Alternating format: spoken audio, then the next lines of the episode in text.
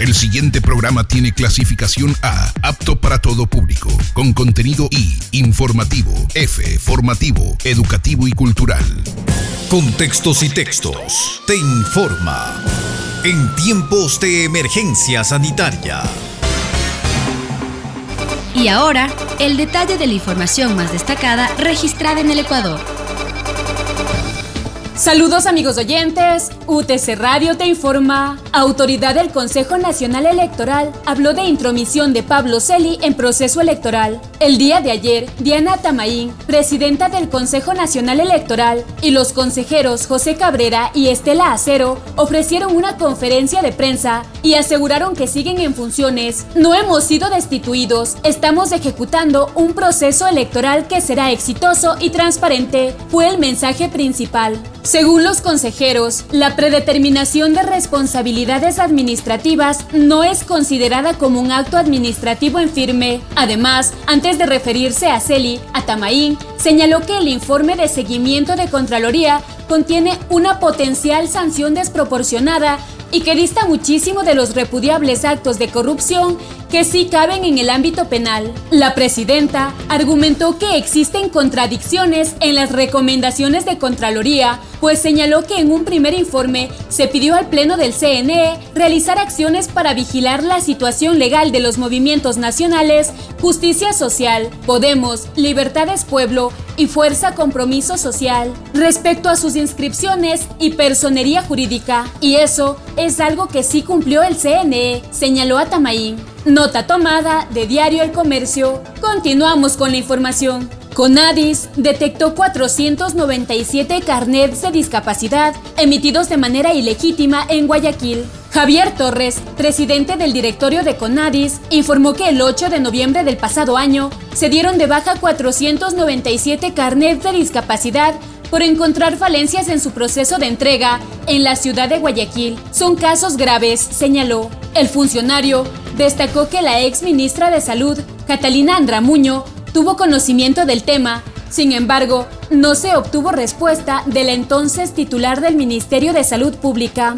Esta denuncia la realizó Torres luego de que se conociera que Daniel Salcedo, procesado por peculado y vinculado a actos de corrupción en el Hospital Teodoro Maldonado de Guayaquil, usó un carnet de discapacidad obtenido fraudulentamente para importar un vehículo. No solo él, también su hermano Noé Salcedo y su mejor amigo César Rodríguez, quienes no presentarían ningún tipo de discapacidad. Información que circuló con Pichincha Comunicaciones. Seguimos informando.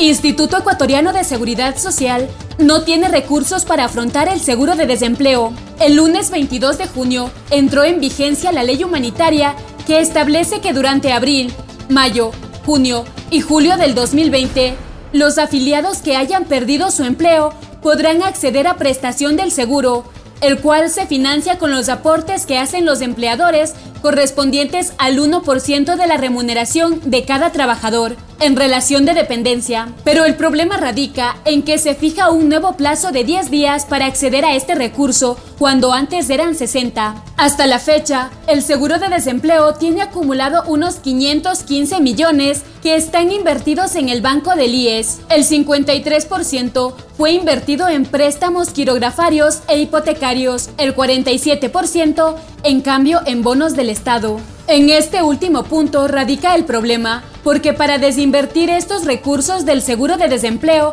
se requiere al menos dos meses. Una de las opciones para poder atender este compromiso es vender instrumentos como bonos del Estado para obtener la liquidez necesaria, así como usar parte de los 485,4 millones líquidos de un total de 20.463 millones que tienen su portafolio de inversiones. Información tomada de Pichincha Comunicaciones. Más información más camas de cuidados intensivos habrá en Quito en semana complicada. El vicepresidente Otto Sonnenholzner habló que el sistema hospitalario de la capital está lleno. Esta semana vamos a aumentar 11 unidades de cuidados intensivos en el IES. Estimamos que se necesitarán otras 30 en Quito. Si es que la tendencia continúa, todo apunta a que esta pudiera ser la semana más complicada de la ciudad de Quito, dijo tras un recorrido por el Hospital Eugenio Espejo, en donde actualmente se cuenta con 250 camas. Por su parte, Juan Carlos Ceballos, ministro de Salud, quien estuvo en el recorrido, reiteró que el contagio está controlado, mientras en la sesión virtual del Consejo Metropolitano realizada el día de ayer hubo preocupaciones por el sistema de salud. Francisco Pérez, director metropolitano de Políticas y Planeamiento de la Secretaría de Salud, señaló que la capacidad de atención está al límite. Información que circuló con Diario El Universo. Para contextos y textos, reportó Silvia Vega. Saludos amigos oyentes, UTC Radio te informa. En La Tacunga, municipio ejecutó operativo de control ordenamiento de la ciudad. El operativo estuvo encabezado por Paul Montaluisa, jefe político de La Tacunga, agentes de seguridad municipal, Policía Nacional, Fuerzas Armadas y funcionarios de la Unidad de Movilidad de La Tacunga. Además, estuvo presente Franklin Morocho, fiscal de turno, quien avalizó el procedimiento. Santiago Santa Cruz, funcionario del Departamento de Seguridad Ciudadana del municipio de La Tacunga, explicó que una vez que han identificado los lugares de mayor aglomeración, decidieron ejecutar el operativo denominado Ordenamiento de la Ciudad, en referencia a que se vive una nueva normalidad y la gente necesita las aceras para movilizarse sin aglomerarse. Explicó que la ubicación del comercio informal causa aglomeración de ciudadanos. En la Tacunga han identificado lugares como la Juana Bel Echeverría, la Félix Valencia, la 5 de junio hasta la Marco Aurelio Subía, por lo que buscan recuperar el espacio público que ha sido tomado por los vendedores. Fue enfático en manifestar que el operativo lo han socializado con los comerciantes informales desde hace un mes aproximadamente. Sin embargo, la mañana de hoy se registraron incidentes entre los uniformados y ciudadanos por el retiro de unas carretas con productos, pero no existieron mayores inconvenientes. Paul Montaluisa, jefe político de la Tacunga, dio a conocer que identificaron a los locales que incumplen con la normativa de bioseguridad. Sin embargo, les preocupa que los ciudadanos incumplan con el distanciamiento social, y eso se refleja en las cifras que da a conocer el Comité de Operaciones de emergencia provincial respecto a los casos de las personas contagiadas por el COVID-19 y que va en aumento en la Tacunga. Fuente La Gaceta.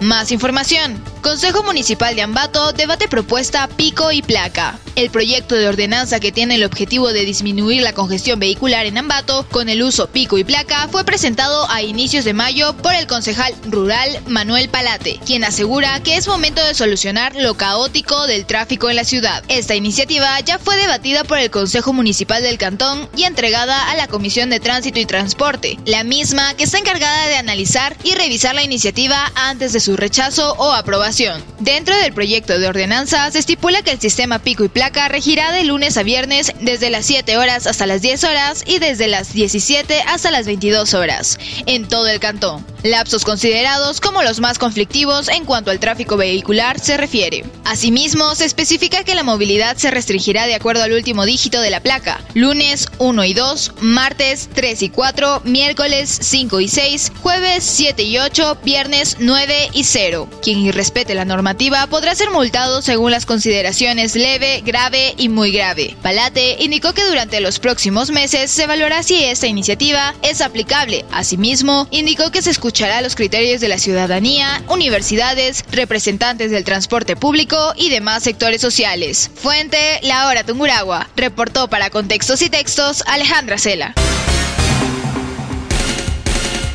Saludos amigos oyentes. UTC Radio informa. Santiago Guamaní, presidente de la flota Guaitacama, mencionó que en el proceso de reactivación laboral, este sector cumplirá con todos los protocolos de bioseguridad establecidos por la Agencia Nacional de Tránsito y el Comité de Operaciones de Emergencia Nacional. 20 unidades de transporte público retomarán sus funciones con el 50% del aforo o capacidad Flota Guaitacama presentó su plan de trabajo en el que se especifican horarios y frecuencias a cumplir. Cada 15 minutos saldrán los buses para evitar aglomeraciones y trabajarán en las rutas Latacunga Guaitacama Guaitacama Latacunga y los jueves con la autorización de movilizarse Guaitacama Saquicilí y viceversa. En otros temas, en Salcedo, desde el lunes 22 de junio el municipio de Salcedo inició con los nuevos puntos de recaudación en las parroquias del cantón con la finalidad de evitar el desplazamiento al centro de la ciudad y aglomeraciones de personas. Descongestionando este servicio, se logrará que los contribuyentes eviten largas filas y sobre todo que no se expongan a posibles contagios de COVID-19. Katy González, tesorera del gobierno autónomo descentralizado de esta ciudad, manifestó que para la instalación de este servicio en cada uno de los territorios se contó con la colaboración de las juntas parroquiales, cuyos presidentes facilitaron el espacio y acceso a Internet, mientras que el equipamiento, al igual que la persona recaudadora, fue gestionado por la municipalidad.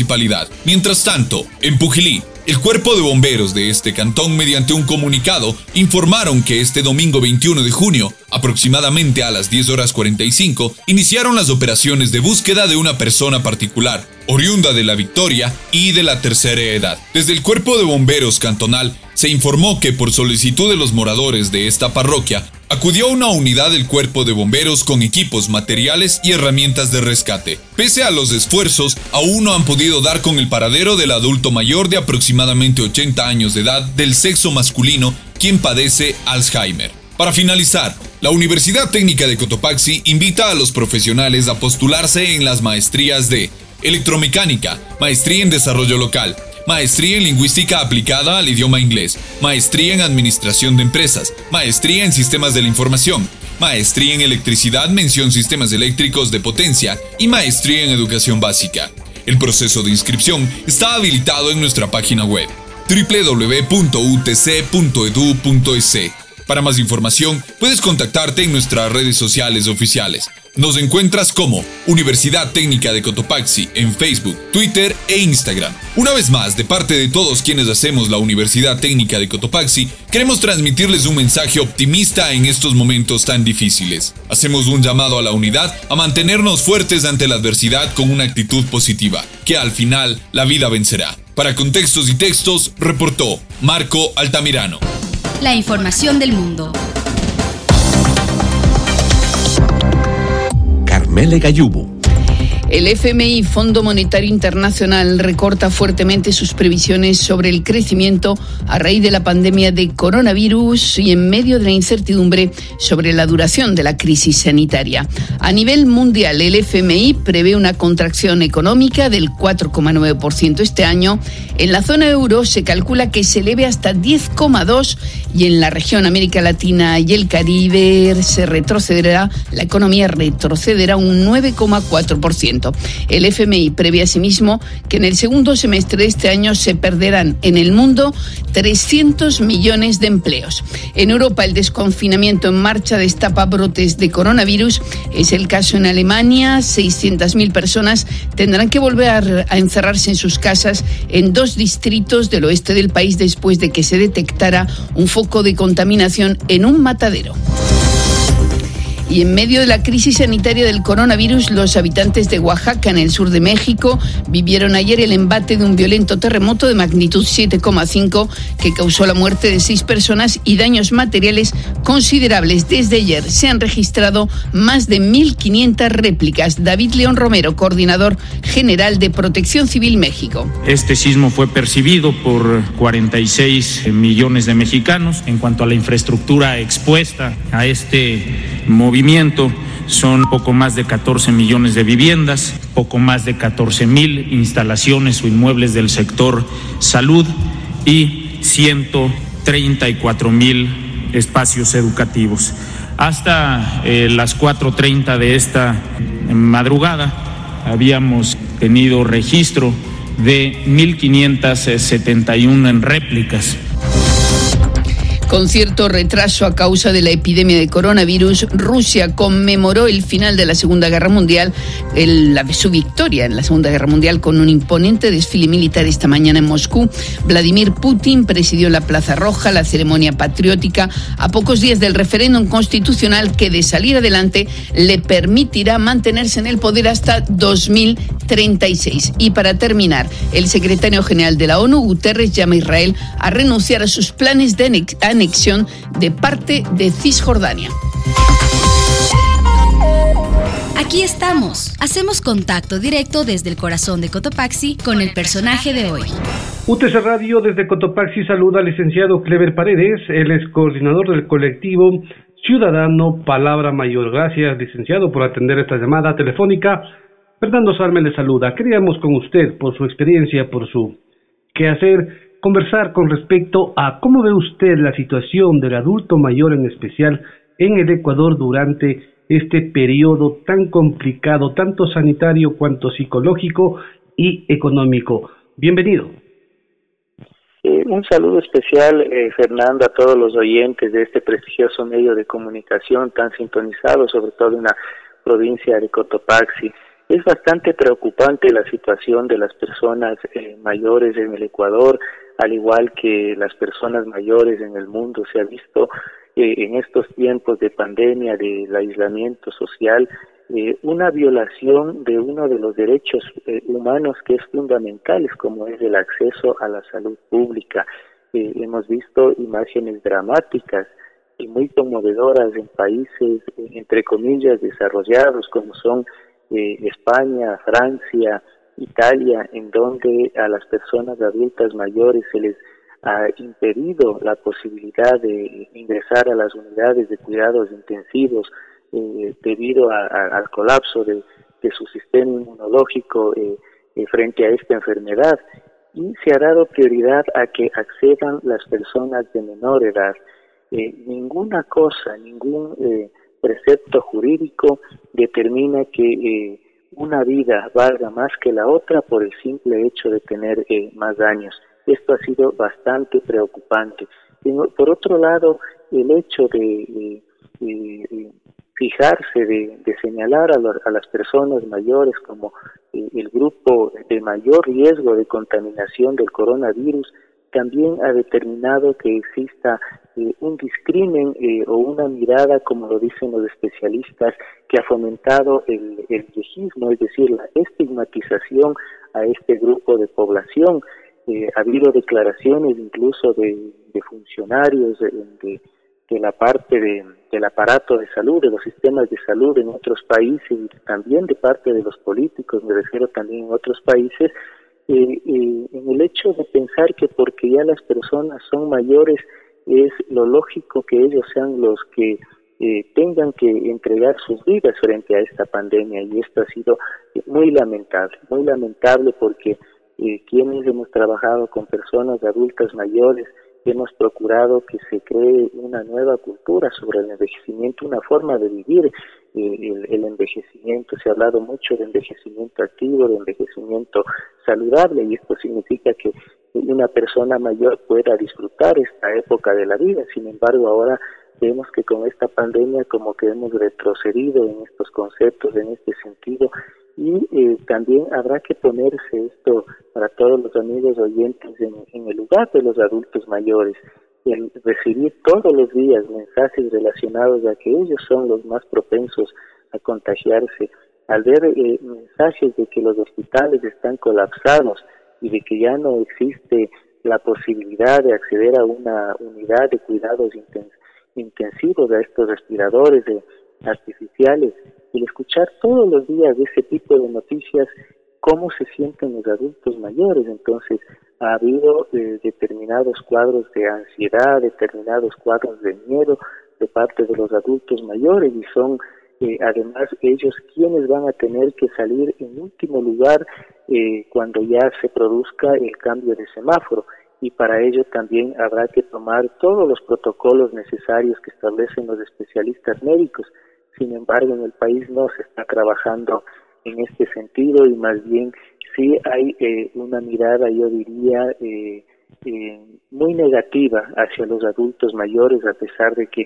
ellos constituyen un gran aporte y son quienes han llevado de mejor manera la, la cuarentena, quienes han, han violado la, estas medidas de seguridad, más bien han sido las personas de otras edades.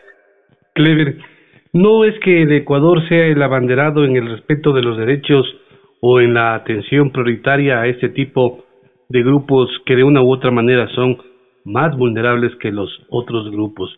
Sin embargo, como usted menciona, hay una reacción por parte de las personas que parece que les ha hecho eh, entrar en conciencia de la necesidad de cuidarse, de la necesidad de cuidar al adulto mayor. Sin embargo, Clever, vamos cerca de 100 días encerrados para una persona con no mucha edad, no que no llegue a ser adulto mayor, es complicado psicológicamente entender esta nueva situación. ¿Cómo cree usted que se ha visto afectado en la psicología, en la psiquis, en la forma de ser, en el carácter, en la forma de reaccionar el adulto mayor ecuatoriano? Eh, ¿Qué se está haciendo o qué se debería hacer para tratar de que esa persona sobrelleve esta situación con una forma más, digamos, amigable de ver las cosas? Aquí hay dos aspectos fundamentales que eh, es necesario que analicemos. Lo primero, en muchos casos el adulto mayor ya estaba viviendo de alguna manera eh, un aislamiento.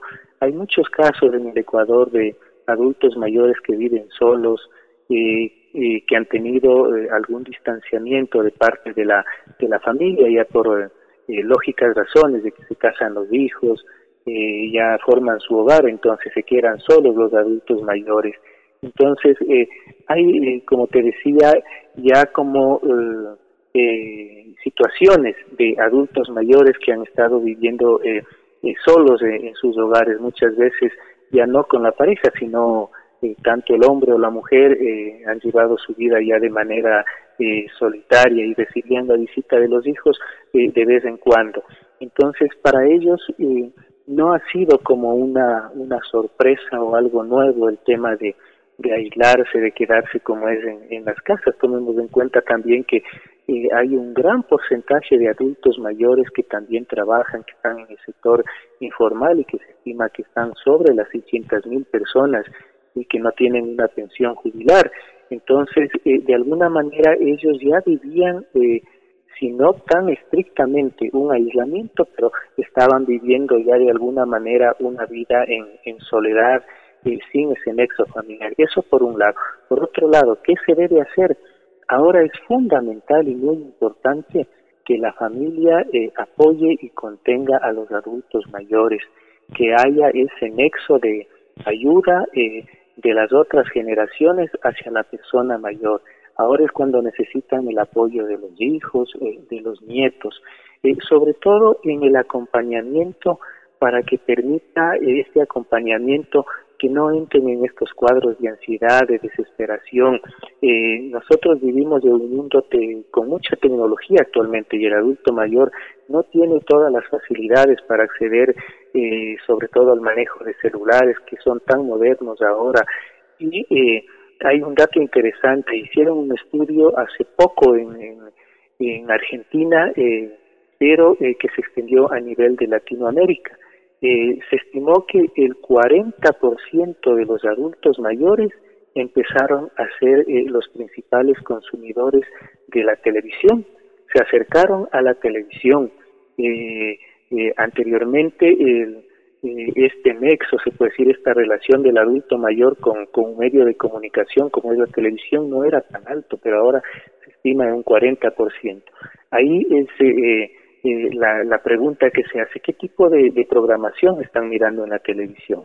¿Esa programación contribuye a que ellos sientan eh, tranquilidad de lo que está sucediendo o por el contrario, más bien eh, fomenta este temor de contagiarse, este temor de, llegar a, un hospital? Entonces, vale analizar también qué tipo de contenido se pasa en la televisión. Yo personalmente creo que mirar tantas noticias, tantas eh, noticias que son negativas, más bien altera eh, su comportamiento y, les fomenta entrar en cuadros de estrés. Es fundamental que la familia apoye a los adultos mayores, que, quienes eh, tienen este, esta habilidad de, manejar las redes sociales, los, los celulares y otros medios, permitan al adulto mayor que se acerque a esta tecnología, pero para ver contenidos que le motiven, que le ayuden a llevar adelante esta época de aislamiento. UTC Radio dialoga con el licenciado Clever Paredes, el ex coordinador del colectivo ciudadano Palabra Mayor. Clever, eh, como decíamos hace un momento, estos son grupos que necesitan un tipo de atención especial. En alguna ocasión mm, hay que reconocer que hubo de parte del Ministerio de Salud la intención, o por lo menos de parte del Instituto Ecuatoriano de Seguridad Social, la intención de ir y atender médicamente al paciente adulto mayor en su casa para evitar que éste se desplace y pueda ser víctima de este contagio. ¿Cómo ve usted, qué sabe usted con respecto a este tipo de iniciativas que si bien no se han difundido, podrían ser una alternativa para cuidar a nuestros adultos mayores? ¿Se están aplicando?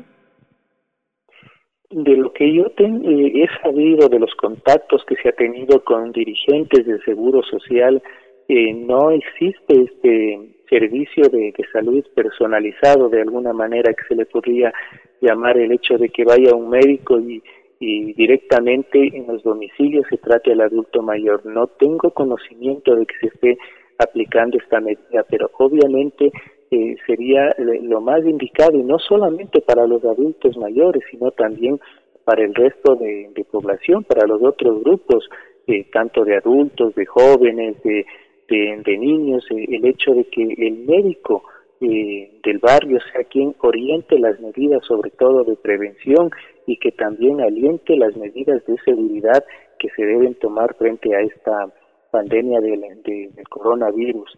Y ustedes conocen que algunos municipios llevan adelante programas eh, vinculados a los adultos mayores, sobre todo en la creación de estos espacios de encuentro. Acá en Quito tenemos el, el programa 60 y piquito. Lo que se ha hecho en estos programas, eh, eh, en el caso del 60 y piquito, es suspender las reuniones presenciales con los adultos mayores y se ha iniciado eh, los famosos cursos online de diferentes actividades como son baile, tejidos, eh, música, eh, lo cual me parece que es muy bueno, muy positivo. Y nuevamente aquí regresamos a la pregunta anterior. Para acceder a este tipo de, de contacto a través de la tecnología es fundamental que las personas, la familia de otras edades que tienen eh, mayores conocimientos en el manejo de esta tecnología, ahora que todos los contactos son a través de, Zoom, ayuden al adulto mayor para que se pueda conectar. En, otros casos, eh, por ejemplo, en el cantón Pedro Moncayo, en el cantón Cayambe, acá en la provincia de Pichincha, eh, también se suspendieron las actividades presenciales con adultos mayores pero eh, ha sucedido algo muy particular. En el caso de Cayambe, ellos ya tienen georreferenciado en dónde se ubican los adultos mayores en condición de vulnerabilidad y lo que han hecho es de manera personalizada llegar con la ayuda y con los kits de alimentos, pero también con la con las debidas protecciones, eh, entregando mascarillas, entregando también gel antiséptico, eh, alcohol y eh, también ayudándoles con programas de emprendimiento. En este caso conozco del municipio de Cayambe que empezaron un proyecto que se llama La Chacra, en el cual han empezado a crear los huertos familiares. Eh, con hortalizas, con, con, árboles frutales, para que tengan también una alternativa de, de trabajo en este momento y también tengan la posibilidad de eh, cultivar por cuenta propia eh, sus productos. Entonces me parece que en ese sentido más bien han sido los gobiernos seccionales quienes han asumido esa responsabilidad del Estado de, de proteger y de cuidar a los adultos mayores. Clever, agradeciéndole por el tiempo y para finalizar, ¿cómo cree usted que debemos enfrentar quienes estamos un poco en responsabilidad de eh, cuidar a nuestros adultos mayores este esta cercanía, este que eh, este tiempo en el cual vamos a tener que trasladarnos o irnos adecuando a una nueva realidad y a este eh, post COVID-19 porque nada es eterno, pues no, y tenemos entendido que en uno u otro momento esto terminará, se podrá superar sanitariamente esta situación, pero tenemos que ir pensando ya en cómo hacer esa transición y cómo adecuarnos a una nueva realidad. ¿Cuáles son las sugerencias? Eh, en este sentido, eh, yo creo que es fundamental, primero, tomar en cuenta que eh, quienes han sido los más afectados dentro de la parte de su organismo, la parte física, la parte biológica, se podría decir, eh, ha sido el adulto mayor. En, eh, en Colombia, por la vecindad que tenemos con, con nuestro país, se puede decir que vivimos la misma realidad. Los especialistas hablan que el adulto mayor durante esta época de confinamiento, por la falta de actividad, que por la falta de salir a caminar, de tener este contacto, eh, como todos, no solo los demás grupos de edades de, salir, de, tener determinada actividad física, se estima que ha perdido como el 40% de la masa muscular, lo cual es altísimo. ¿Esto qué significa? Que el adulto mayor, cuando salga nuevamente, está más propenso y más vulnerable, sobre todo a tener caídas. Y las caídas es una de las consecuencias eh, y de las razones principales de fracturas en los adultos mayores. Entonces, de parte de las autoridades de eh, se deberá crear protocolos que permitan al adulto mayor cuando ya salga a los espacios públicos, pues que tenga esas garantías, esa seguridad de que eh, no va a haber demasiadas aglomeraciones para que pueda caminar tranquilamente. De parte de la familia, pues habrá que acompañarle al adulto mayor para cuando salga, para que también tome todas las medidas de seguridad. Aquí hay un elemento que también es contradictorio. Eh, las ciudades no son amigables con el adulto mayor el transporte no es amigable con el adulto mayor. Eh, habrá que pensar eh, también en eso, en la necesidad de acompañarles a las personas mayores cuando tengan que tomar eh, un bus, cuando tengan que salir a hacer determinado trámite en el seguro social o, o en otra institución. Esas medidas de acompañamiento, si no salen de parte del Estado, de parte de los municipios, la familia será quien deba tener muy presente este tipo de vulnerabilidad que ha aumentado en los adultos mayores por la parte, como decía hace un momentito, de pérdida de masa muscular. Emocionalmente los adultos mayores también eh, les va a coger de nuevo salir a esta eh, cotidianidad, sobre todo por el miedo, el miedo al contagio que ha sido muy, muy fomentado eh, por parte de medios de comunicación, por parte de las autoridades, al señalarles que ellos son los principales, eh, el principal grupo a ser contagiado, lo cual en el largo, en, el transcurso de esta pandemia hemos visto que también afecta a otros grupos de edades y no necesariamente solo a los adultos mayores. Y una última cosa, eh, mi querido Fernando, eh, es necesario que pensemos que absolutamente todos caminamos hacia la vejez, absolutamente todos, y pongámonos a pensar que si nosotros, los que tenemos 40, 50 años o incluso menos de edad, eh, a futuro, cuando seamos adultos mayores, sucede una pandemia similar a la que vivimos actualmente y no contamos con eh, los recursos económicos suficientes y tenemos que acceder al sistema de salud pública y va a suceder lo mismo que está pasando ahora, ¿cuál va a ser nuestra realidad? ¿Qué vamos a hacer frente a, esa situación cuando en carne propia vivamos lo que están viviendo los adultos mayores actualmente? ¿Cuál es la reflexión? Debemos empoderarnos de, lo, de, la lucha de los adultos mayores, debemos acompañarles eh, frente a lo que está sucediendo eh, actualmente y debemos empezar a exigir los derechos que se cumplan a, cabalidad, como es el derecho al acceso a la salud, el derecho a la intimidad, el derecho a poder eh, eh, interactuar eh, libremente con, la, con las demás personas una vez que pase esta pandemia, el derecho al acceso también ahora a, medidas de protección que garanticen la calidad de vida del adulto mayor, el derecho a recibir una pensión jubilar que es fundamental y aquí en el Ecuador, como les comentaba hace un momento, más de 600 mil adultos mayores no tienen una pensión jubilar y tienen que salir a trabajar diariamente para lograr su sustento eh, eh, económico y llevarse algo a la boca o apoyar a, sus familiares. Viejos somos todos, todos caminamos hacia la vejez, entonces es el momento de ahora, de, con esto que ha sucedido con la pandemia, sigue, seguimos viviendo todavía estas circunstancias, pensar que todos caminamos hacia la vejez. El licenciado Clever Paredes, coordinador del colectivo ciudadano Palabra Mayor, aquí, UTS Radio. Hasta aquí, la emisión especial de Contextos y Textos, en tiempos de emergencia sanitaria